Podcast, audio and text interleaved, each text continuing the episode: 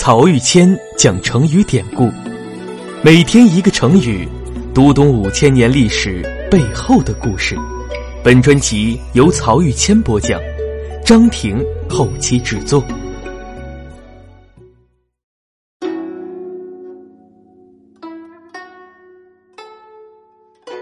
这一讲我们分享的成语是“百身莫赎”。这个成语出自《诗经·秦风》，主人公之一还是我们熟悉的秦穆公。但跟我们之前分享的那些高风亮节、勇于担当的形象不同，这个成语背后的秦穆公是黑色而令人恐怖的。先让我们拨回时间的齿轮，看一看秦穆公四十年的国君生涯。他励精图治，带领刚从深山中走出来的秦国，成为春秋舞台上举足轻重的国家。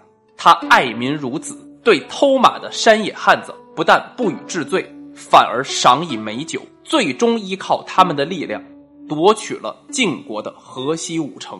他慧眼识人，没有他的协助，就没有晋文公重耳的霸业。他勇于认错，主动担当，对兵败回国的将军用人不疑，最终洗雪前耻，自己也跻身春秋五霸的行列。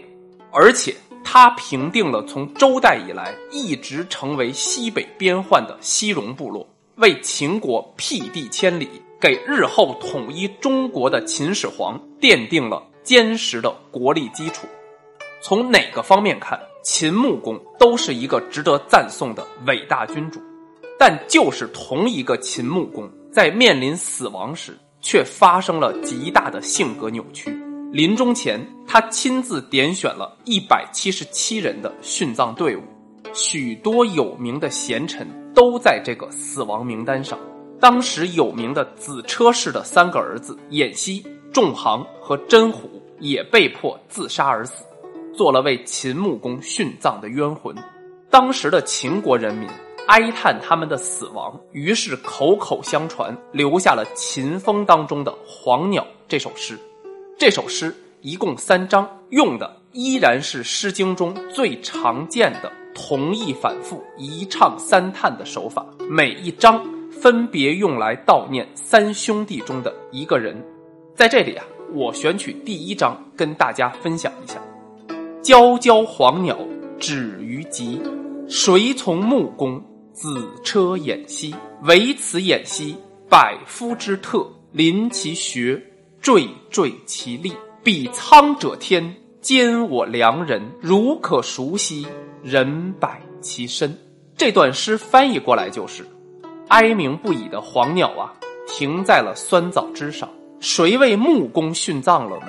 那是子车氏的儿子偃息，这个偃息可是百里挑一的人才啊！走到他的墓穴旁，我心惊胆战，惴惴不安。苍天呀，你怎么就把这么好的人给杀害了呢？如果可以替换他的生命，拿我们一百个人的生命来换，也好啊！这就是秦国老百姓对善良贤明的子车氏三兄弟的哀悼。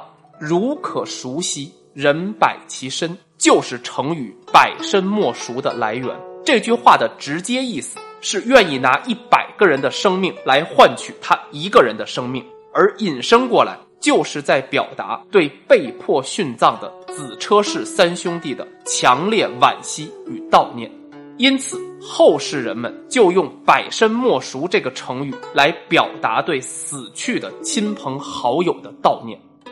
有的时候啊，百身莫赎也写作百身何赎，都是一个意思。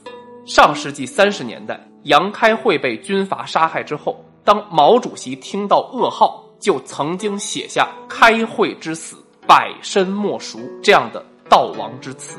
从中也可见，这个成语的时空穿透力是何等强烈了。那讲完成语，我们再来说说秦穆公。有人说秦穆公活着的时候明白，懂得爱惜人才，临死就糊涂，不再重视人才了。也有人说秦穆公是太爱惜人才了，所以才不忍放手，要那么多人才到地底下去陪伴他。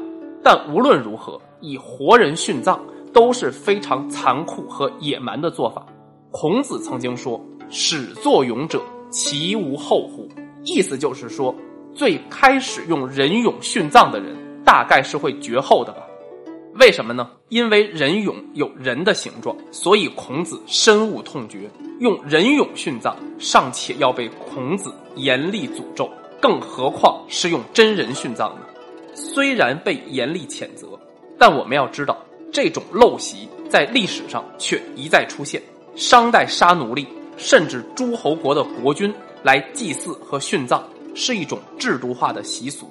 在周代建立后，周公通过一系列的礼乐规范，好容易废止了这种恶劣的文化传统。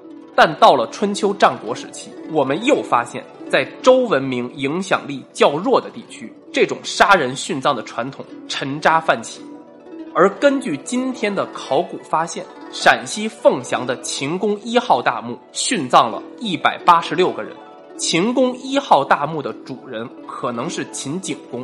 从考古发现也可以看出，秦穆公令人殉葬不是一时的心血来潮，而是秦国的一种丧葬制度。而且接近两百人的殉葬人数，应该也是秦国国君的标准配置。